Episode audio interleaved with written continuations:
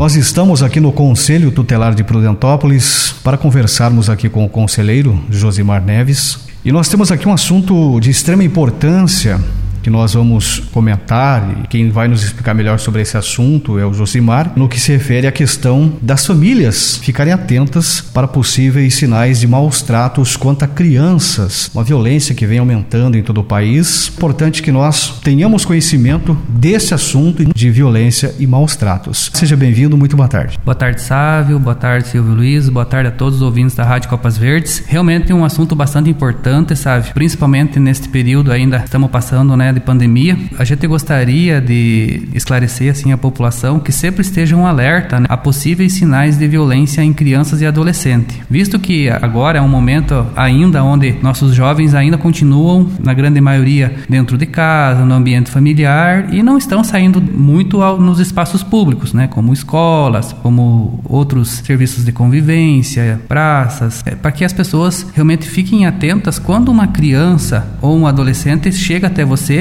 e traz eh, relatos de que pode, que está sofrendo violência, que está sofrendo maus tratos, que alguém causou algum constrangimento, né, deixou essa criança de repente é, chateada, que assim muitas vezes essa criança ela pode estar sofrendo algum tipo de violência e isso pode gerar traumas irreversíveis na vida dela. Infelizmente tem muitas pessoas que são capazes de é, cometer atrocidades com nossos jovens e é muito importante que a família sempre esteja atenta a possíveis sinais de violência. O que, que seriam esses sinais, né, sabe? A criança chega e conta que de repente não gosta de ficar perto de, de tal pessoa, que esta pessoa traz algum tipo de sofrimento para ela, ou que de repente estar em algum ambiente com certas pessoas não é legal. Então, fazer algum contato mínimo assim para saber o porquê que essa criança, esse adolescente não gosta de estar com aquela pessoa. O que que acontece que ela fica sofrendo? O que que acontece que ela tá de certa forma triste, sabe? Infelizmente, a grande maioria das crianças que sofrem abuso sexual, que sofrem maus tratos, ocorrem dentro da própria família.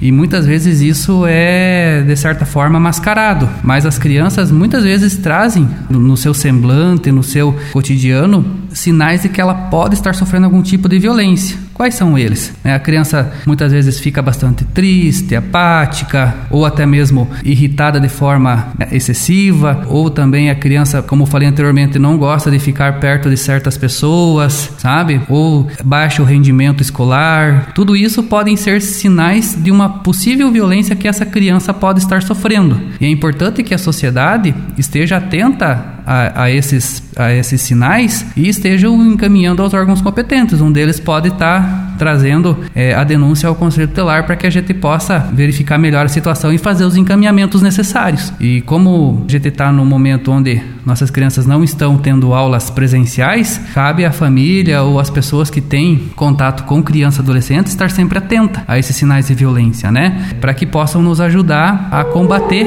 né, todos os tipos de violência que ocorrem com nossas crianças no nosso país. Então, o papel de vocês é fundamental, né, no combate a todos os tipos de violência e violações de direito à criança e adolescente. E nós estamos aqui para atender vocês, né? Como já expliquei outras vezes, todos os dias, 24 horas, com plantões, inclusive, né? Para poder estar atendendo nossas crianças e adolescentes. E sempre lembrando, né, sabe, que o nosso telefone para contato, né? Nós temos né, o 3908 1093, que é o telefone fixo, e também temos o telefone de plantão, que é o 99104 6764. E agora, a gente, lembrando, né, sabe, é, a gente está atendendo no Conselho Tutelar de forma presencial já. As portas estão abertas, é claro, com todos os cuidados que a vigilância sanitária né, nos orientou. Então, fiquem à vontade para procurar o Conselho Tutelar naquilo que couber a nós, tá bom? E mais uma vez eu agradeço, sabe, o espaço que a Rádio Copas Verdes abre para nós. Agradeço a todos. Meu muito obrigado.